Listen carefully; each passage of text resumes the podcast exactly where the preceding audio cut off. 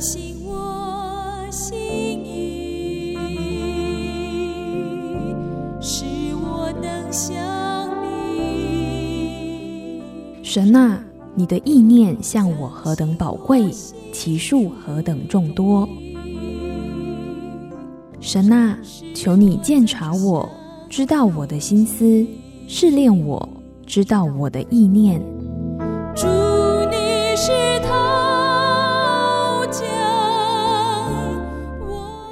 欢迎收听由钟荣凯牧师为您主持的《清醒的心》。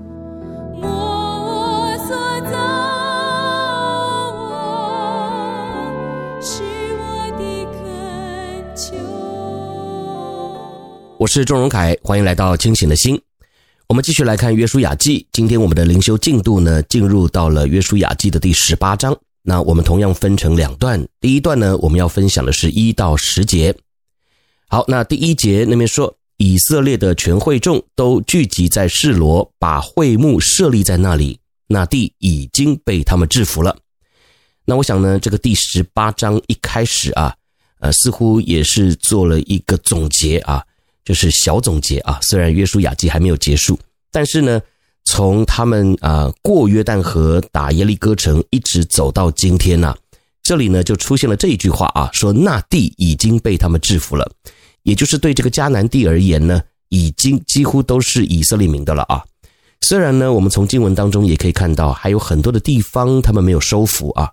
但是呢，在这里啊，他们却已经有这样子的一个认知了啊。跟以前他们刚打进来之前呢，啊，感觉一定很不一样啊。他们刚进来之前呢，这个所谓的应许之地呢，就只是应许啊，就是答应要给你的。但是他们得到了吗？啊，还没有。这个耶利哥城还是很坚固啊，哈，他们还是未知嘛，啊，不知道该怎么样进攻啊，也不知道之后的战役啊会发生什么事啊。但是呢，这一路走来啊，好几年下去了啊，他们也真的经历到了很多的征战啊，并且得胜。所以呢，虽然现在啊，他们还有很多未得之地，但是呢，他们的心态啊，已经和以前完全不一样了啊。好，但是这第一节呢，也让我们看到一个非常重要的关键呢。我想呢，这也是我们今天在第一段要分享的主题啊，就是这第二句话啊，讲到他们把会幕设在那里啊，哪里呢？就是示罗啊。那示罗这个地方呢，从地理位置来看呢，刚好呢，就差不多是迦南地的中间位置啊，中间地带。所以呢，你可以想成啊，他们进入到了迦南地之后呢，啊，直接进入到了他们最中心的位置，并且设立会幕在那里敬拜啊。好，那我们接下去第二节，以色列人中其余的七个支派还没有分给他们地业。第三节，约书亚对以色列人说：“耶和华你们列祖的神所赐给你们的地，你们单言不去得，要到几时呢？”那这第三节啊，我想也大概可以看得出来，这个约书亚心中呃有一些不高兴啊，因为很明显的啊，从前面的几章篇幅，你大概就可以看得出来啊。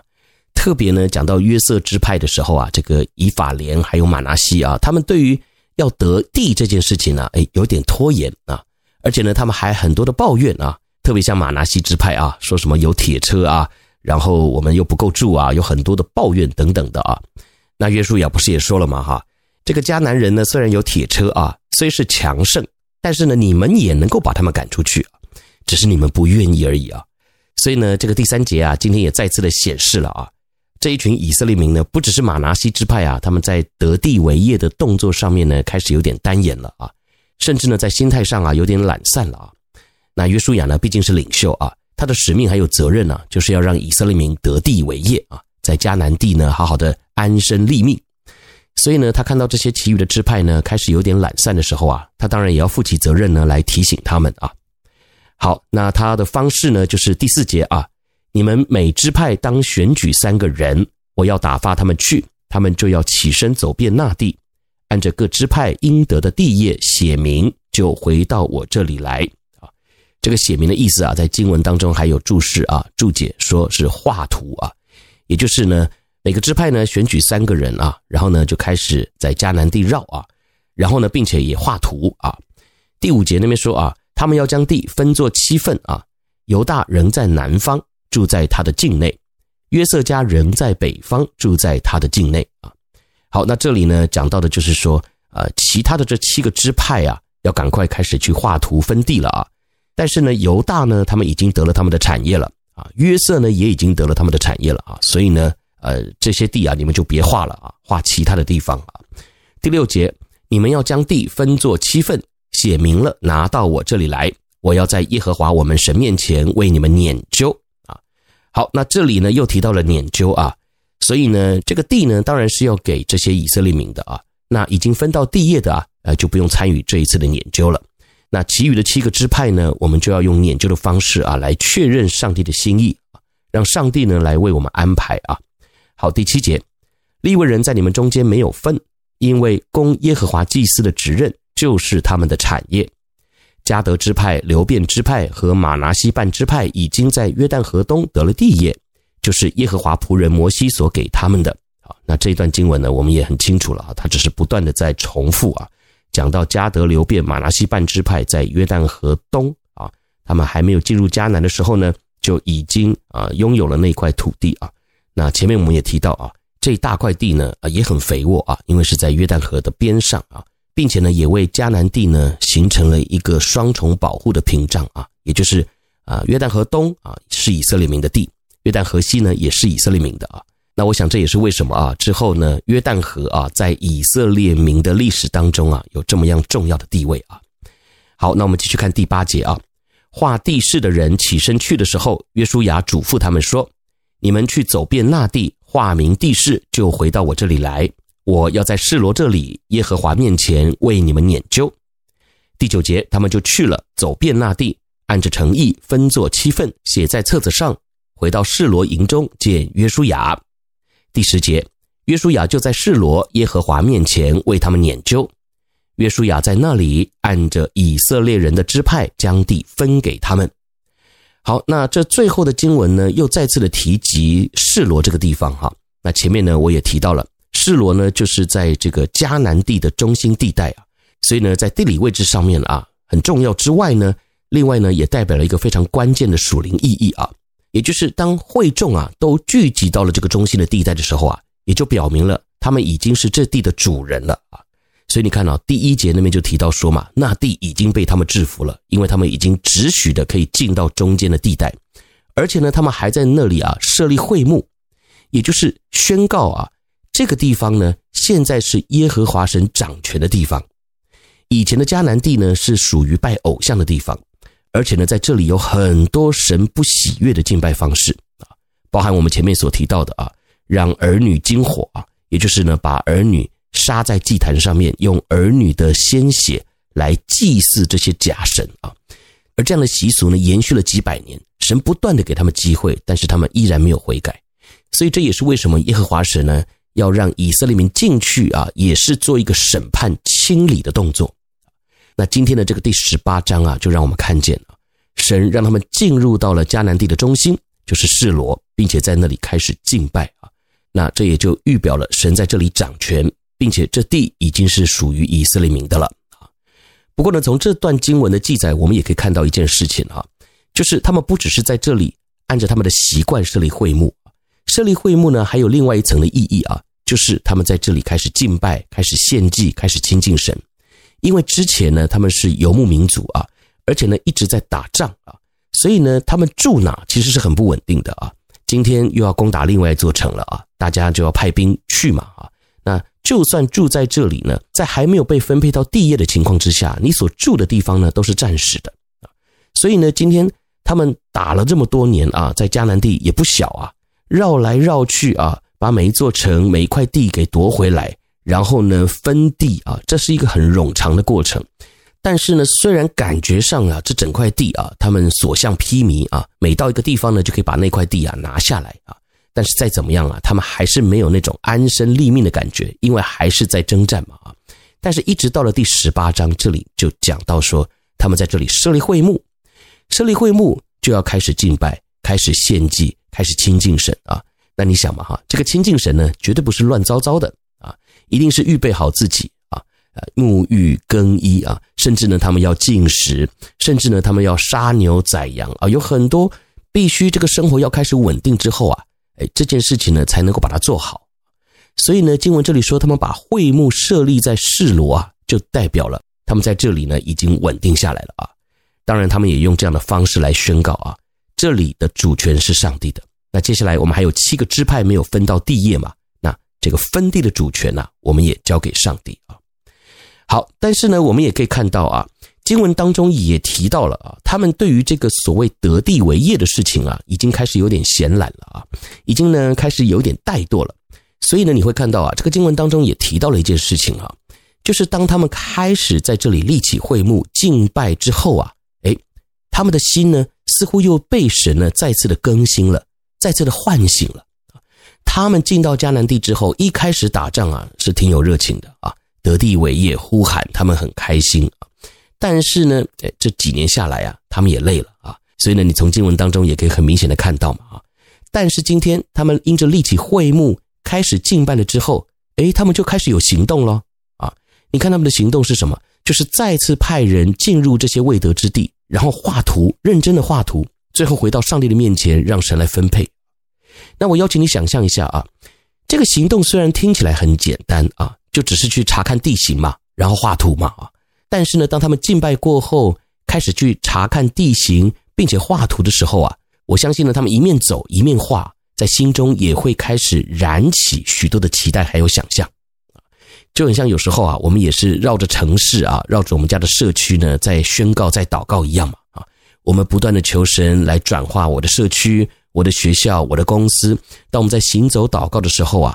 这个在灵里的热火啊，就会再次的被点燃起来。所以呢，这样一个重新被点燃的动力来源呐，就是从他们来到上帝的面前立起会幕，并且敬拜开始的。所以呢，今天也许啊，我们面对很多的事情，我们也开始渐渐的闲懒了啊，或者是啊，我们也丧失那样的一个热情了。但不要忘记了啊，这个一到十节讲得很清楚，要怎么样，我们可以重新的激发起啊，在生活当中面对挑战的热情啊，那样的勇气。其实呢，就是来到上帝的面前敬拜啊，静下心来敬拜，把会幕设在你的家中，设立在你的学校，设立在你的公司，甚至是设立在你的教会里啊。如此，当我们认真的在会幕前祷告的时候啊，我们就可以惊艳到啊，灵里的热火啊，再次的被点燃起来啊。好，那这是我们一到十节的分享。你所收听的是清醒的心灵修节目，我们所查考的是约书亚记。我们先休息一下，我们一会儿再回来。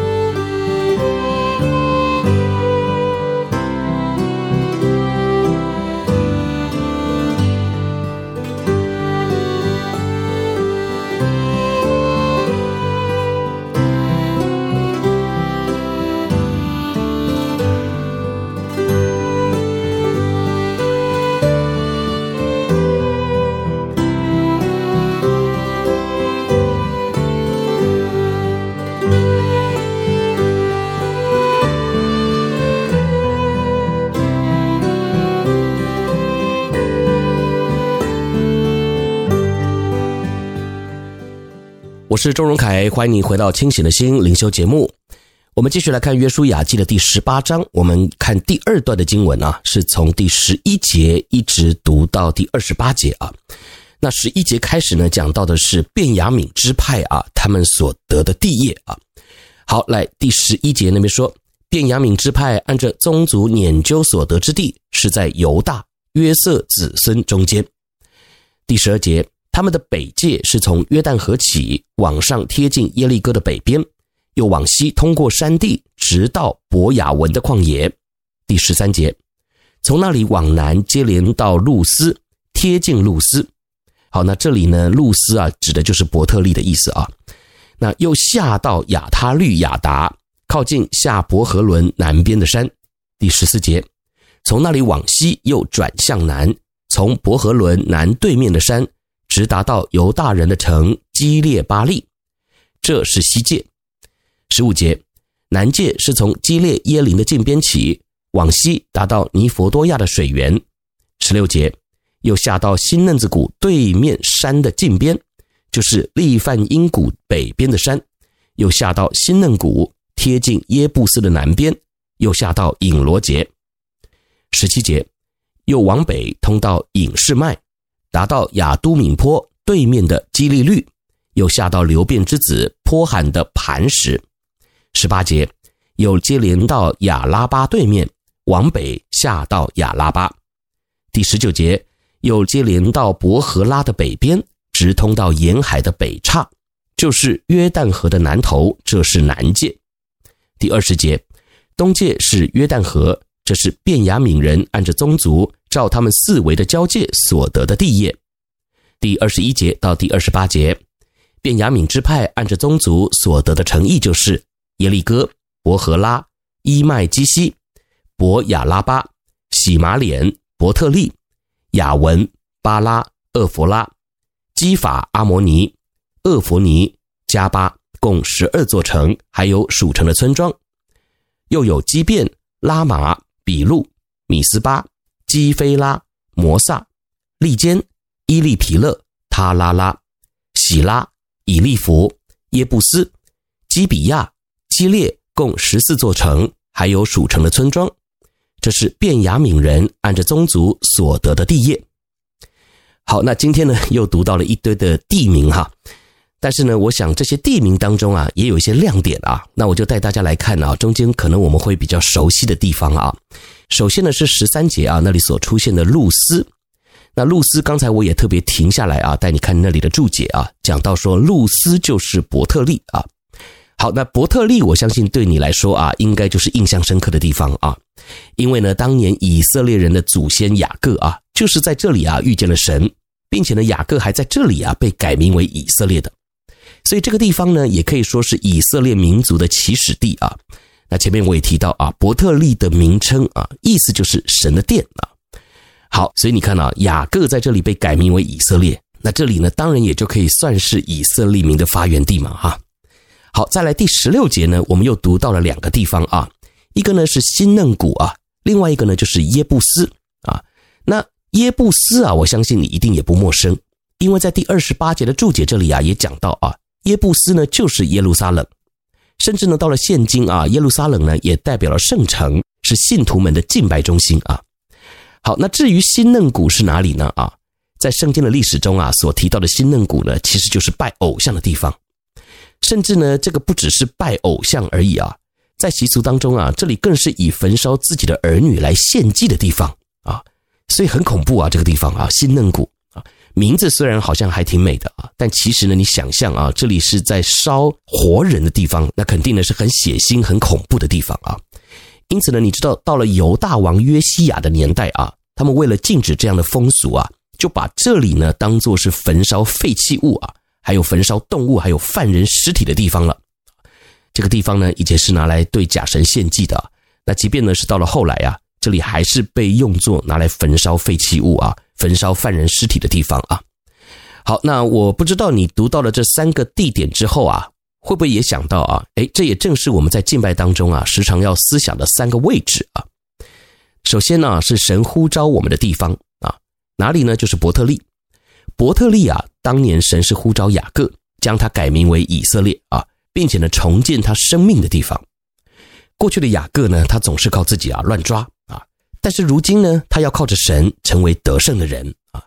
所以啊，我想在每天与主亲近灵修的时刻，我们是不是也想到了啊，过去在生命当中遇见主的伯特利呢？啊，或者是你现在所站的地方啊，是不是也能够成为你遇见主的伯特利呢？啊，另外第二个位置啊是新嫩谷。这个新嫩谷呢，过去虽然是拜偶像的地方，但是如今呢，却成了焚烧废弃物的地方啊。那这个呢，也提醒了我们，当我们被神重建之后啊，每一次的敬拜也不能够省去啊那个清空心灵污秽的功夫，也就是啊，我们必须要很认真的将那些神所不喜悦的，把那些脏的东西、垃圾啊，把它除掉，把它烧了啊。也就是在敬拜当中啊，这个新嫩谷对我们来说也是有很重要的意义的啊。另外，最后圣城耶路撒冷啊，就是提到这个耶布斯啊，既然还依然存在在我们的信徒中间，那也就代表了啊，我们基督徒的信仰价值，一生之久呢，我们都不能够脱离这个敬拜主的习惯啊，并且呢，我们还要活出分别为圣的生命啊。所以呢，我想啊，今天透过这一段经文的亮光啊，虽然都是地名，但是呢，我们却可以从这三个地名当中啊，来提醒自己啊，也就是我们敬拜的生命啊。不能够没有像伯特利这样的一个地方，就是我们遇见神的地方，我们被神改变的地方。每一次当我们基督徒的生命软弱疲乏，甚至我们开始怠惰退后的时候，我就邀请你啊，再一次的回到神呼召你的伯特利，再一次的去思想当初你是在哪里遇见神的，神是怎么样来改变你的。当初的雅各在伯特利遇见神，神就赐他一个新的名字，叫做以色列，他整个彻头彻尾的改变了。他被神赐福，不仅让他的后裔蒙福，也要让全世界因着他的后裔而蒙福。所以你看啊，这个遇见神的伯特利啊，对于我们一生之久啊，是非常的重要的，也是非常的关键的啊。你在低谷当中想要重建啊，想要重新的站立起来，那我想第一，你就要回到这个当初神呼召你的伯特利，去思想到神对你的改变。那另外呢，第二个就是新嫩谷，新嫩谷其实就是处理垃圾的地方啊。也就是我们要来到上帝的面前，让我们带着这些罪、神所不喜悦的东西去那里焚烧掉啊，以至于我们可以跟圣洁的神来相遇。所以呢，在敬拜当中啊，新嫩谷也很重要啊。你千万不要认为说我可以继续带着罪来到上帝的面前求什么，或者是来祷告啊。